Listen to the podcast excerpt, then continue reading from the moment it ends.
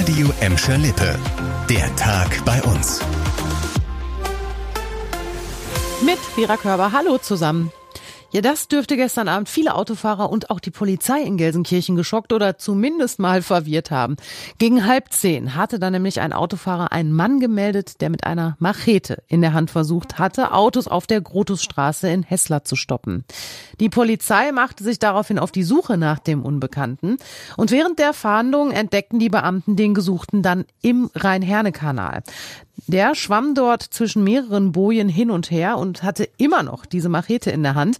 Nach mehreren Rettungsversuchen konnte der Mann dann aus dem Wasser geborgen werden. Die Machete, die hatten ihm die Beamten vorher abgenommen. Der 39-jährige Gelsenkirchner wurde dann zur Behandlung ins Krankenhaus gebracht. Der Kanal war während des Einsatzes für drei Stunden gesperrt. Die Hintergründe des Falls, die werden jetzt ermittelt. Da ist nämlich noch alles unklar. Ein Suizidversuch oder einen politischen Hintergrund schließt die Polizei nach aktuellem Stand aber aus. Ja, der Frühjahrsaufschwung ist auf dem Arbeitsmarkt bei uns mehr oder weniger ausgeblieben. Seit mehreren Monaten stagnieren die Arbeitslosenzahlen.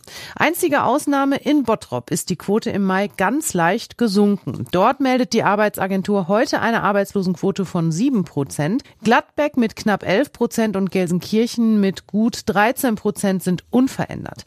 Die Chefin der Gelsenkirchener Arbeitsagentur sagt aber, dass dort in den letzten Wochen wohl mehrere freie Stellen gemeldet wurden. Zeige, dass wieder mehr Bedarf an Arbeitskräften bestehe. Bei den Agenturen läuft außerdem auch schon die Vermittlung von Ausbildungsstellen auf Hochtouren. Jugendliche sollten sich also so schnell wie möglich mit den Berufsberatern zusammensetzen, so ist der Appell. Drei Jahre hat's gedauert und Ende April durften die Gladbecker Schützen dann endlich wieder ihr Schützenfest am Rathausplatz feiern. Und das Ganze haben sie direkt mit einem guten Zweck verbunden. Insgesamt 3000 Euro hat der Schützenverein Gladbeck Mitte bei dem Fest für die Ukraine-Hilfe der Stadt gesammelt.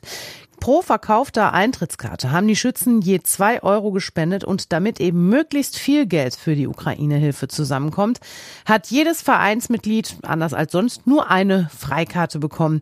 Gestern hat Bürgermeisterin Bettina Weiß das Geld entgegengenommen. Die Spende geht jetzt an das Hilfskonto der Stadt. 500 Euro wegen unsportlichen Verhaltens, so lautet das Urteil des Sportgerichts des Deutschen Fußballbundes gegen den FC Schalke 04. Hintergrund ist ein Vorfall beim Heimspiel gegen Hannover 96 Mitte März. In der Nachspielzeit war da aus dem Schalker Fanblock nämlich ein Getränkebecher auf das Spielfeld geworfen worden. Schalke hat dem Urteil des DFB-Gerichts zugestimmt und damit ist es auch rechtskräftig.